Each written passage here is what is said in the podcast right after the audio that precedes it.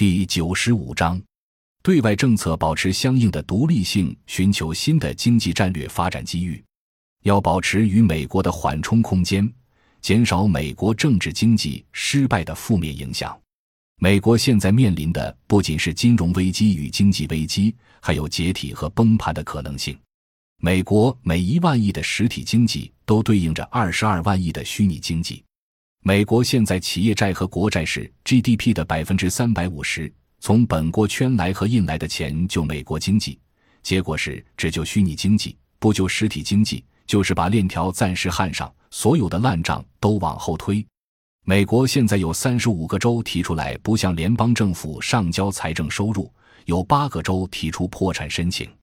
而美国完全靠爱国主义来团结民族，强化整体。却改变不了把矛盾深化的趋势。在此情况下，中国要与美国保持一定的安全缓冲空间，就如当年拒绝苏联的控制那样，中国亦要在经济上制定策略，以改变为美国政治经济危机埋单的被动局面。另一方面，要加强与周边国家战略合作，增强国家政治经济外围保护屏障。中国在外交方面亦要摆脱美国的控制。积极与周边国家建立政治、经济、军事等方面的合作关系，充分利用世界各国的有利资源，通过建立经济交流、政治支持、军事配合等形式的资源互补关系，形成多元化的国内国际发展环境，使国内过剩的产业和资本走出去，缓解中产阶级内部发展的压力。六、加强财政监管与发展跨国公司。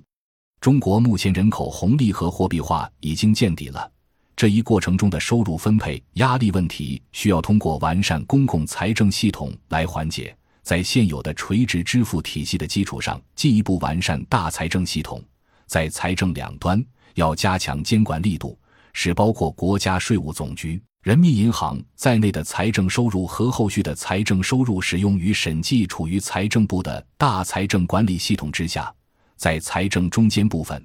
要放宽地方公债与地方金融机构的牌照，让地方发债，减少地方从国有银行套钱的风险。加强公共财政管理，需要加强以下三个方面工作：首先是建立覆盖面广的公民身份识别系统，如社会保障号、驾照号等识别方法，保证税收及时跟进；其次是发展使用率高的银行卡交易方式。财政系统的所有收费应该基于银行卡，提高对个人征收财产税的便捷性。最后是完善个人所得税的收取体系，实现资源分配的公平化、合理化。针对市场品牌见底的危机，我国应积极使用外汇储备，组建跨国公司，向海外拓展外贸服务业和技术服务业，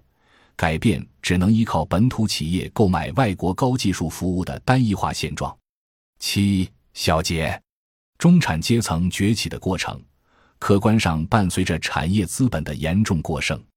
以往政府亲资本的政策有利于产业资本的形成和扩张，但是不利于现在产业资本的调整。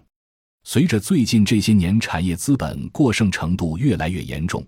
金融资本会异化于产业资本，金融资本与权力高度结合，也会走向过剩。此外，在产业资本过剩的条件下，扩大产能的金融投入肯定会形成银行业不良资产的占压，因此，同时会出现金融资本与垄断集团的结合，或金融资本与房地产的结合。资本的代价向社会转嫁，直接考验中国的社会结构承受能力。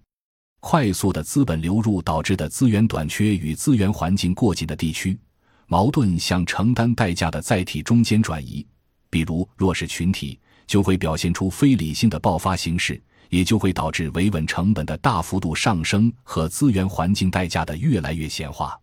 从二零零二年十六大之前的讨论，包括此后强调的资源节约、环境友好，一直到二零零七年中央政府提出的生态文明、绿色 GDP 等，客观上是试图使资源环境保持承载能力。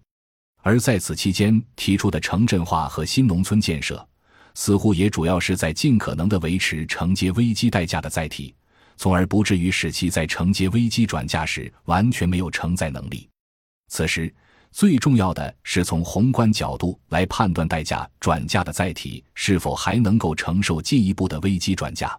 从我们这样一个人口稠密、资源短缺、各种关系都很紧张的国家来看，这届领导班子反弹琵琶式的政策安排，或者部分的不再亲资本的政策安排还是有效的。